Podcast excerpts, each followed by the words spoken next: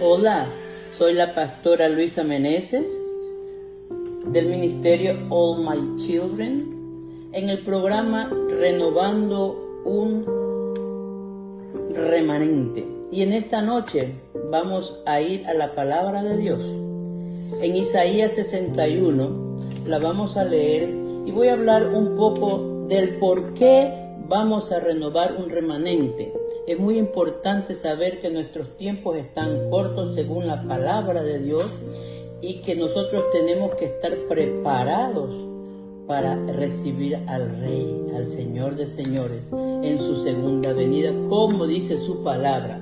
Vamos a leer la palabra en Isaías 61, que dice así, el Espíritu de Jehová, el Señor está sobre mí porque me ungió Jehová, me ha enviado a predicar buenas nuevas, a los abatidos, a vendar a los quebrantados de corazón, a publicar libertad a los cautivos y a los presos, apertura de la cárcel.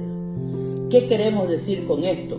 Que si nosotros como los hijos de Dios tenemos el Espíritu de Jehová que mora, que habita en nosotros, somos los encargados de llevar esas buenas nuevas a los que no lo conocen, a las personas que están allá afuera en una cárcel, en un hospital, en cualquier lugar de la calle e incluso en nuestra Jerusalén, porque tenemos mucha, mucha familia que aún no cree en el Señor.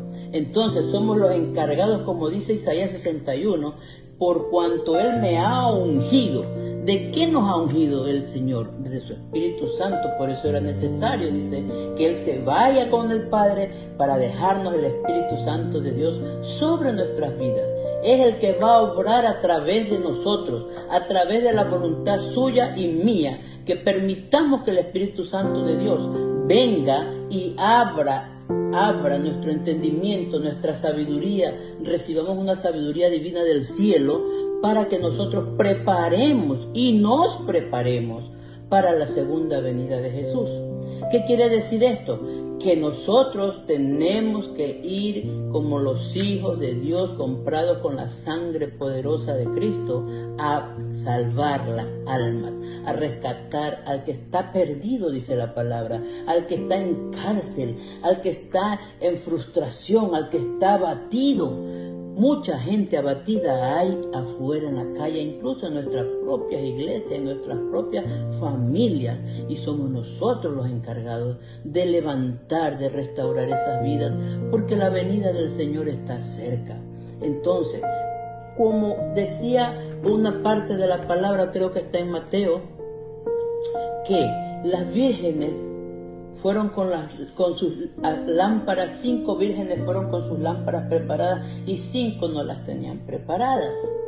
¿Qué quiere decir eso? Hay ahí hay una gran revelación, un gran mensaje, que si usted está preparado para recibir al Rey, nos vamos a ir con Jesús.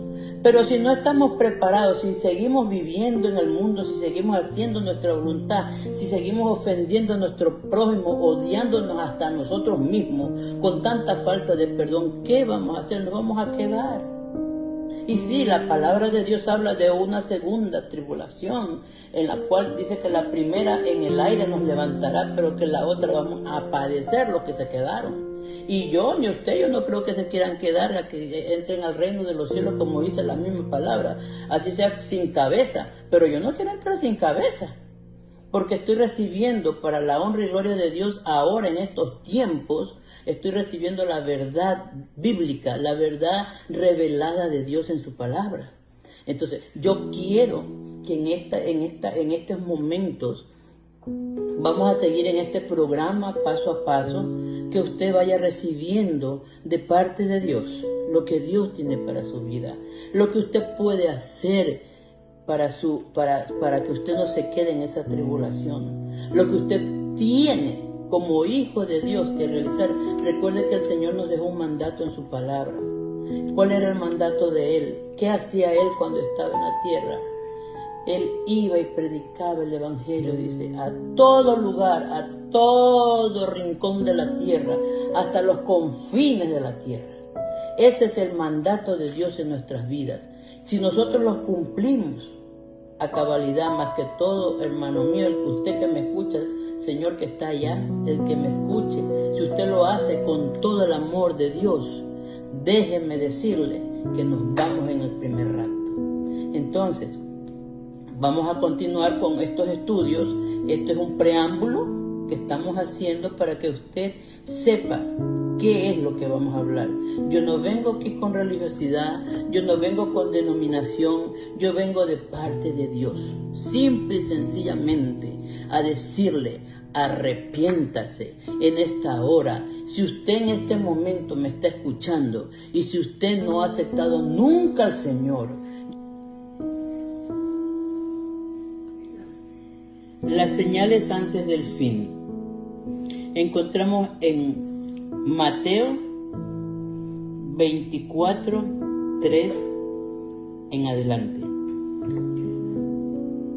Dice así, y estando él sentado en el monte, el Señor Jesús, de los olivos, los discípulos se le acercaron aparte diciendo, Dinos cuándo serán estas cosas y qué señal habrá de tu venida y del fin del siglo.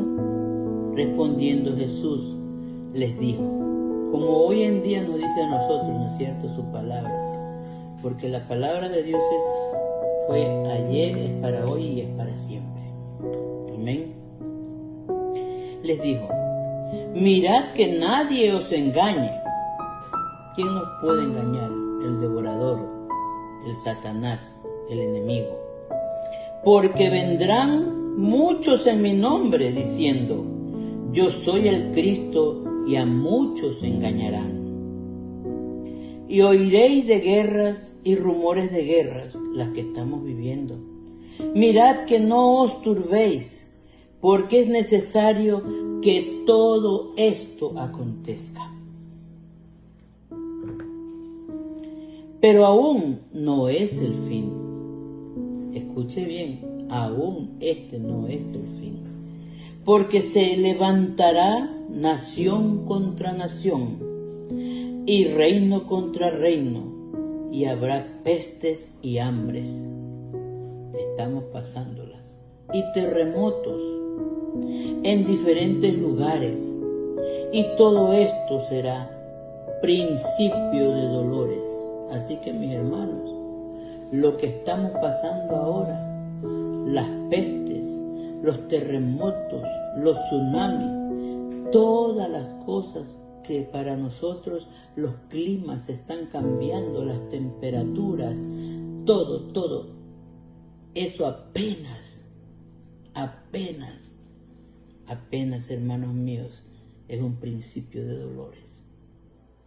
Seguimos, dice el versículo 9. Entonces os entregarán a tribulación y os matarán y seréis aborrecidos de todas las gentes por causa de mi nombre.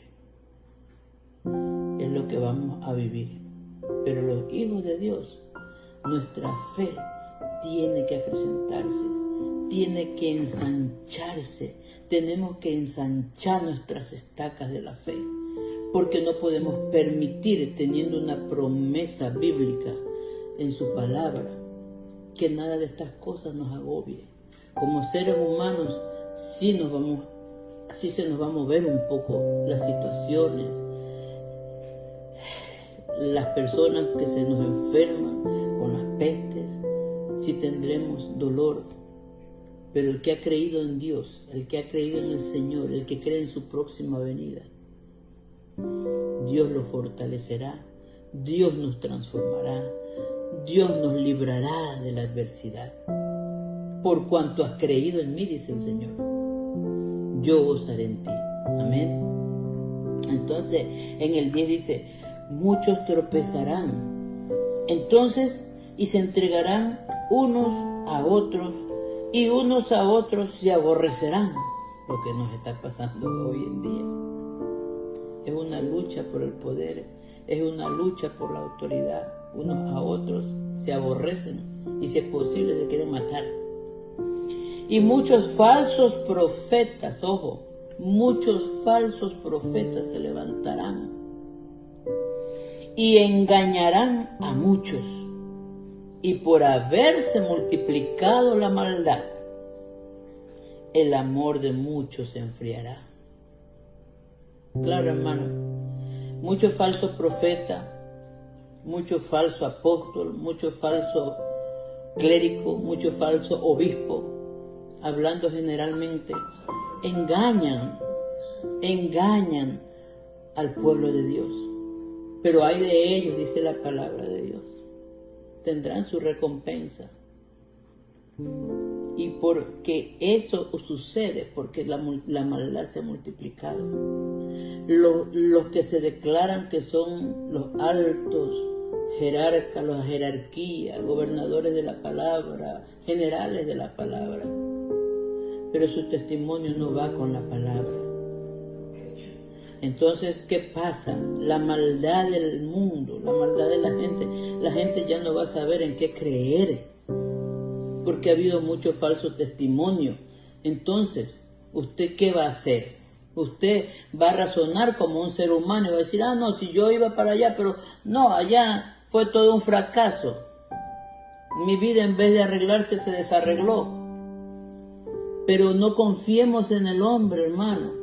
Confiemos en la palabra de Dios. Vaya la palabra, lea la palabra, coma la palabra, porque ella es la única que nos va a revelar, la única que nos va a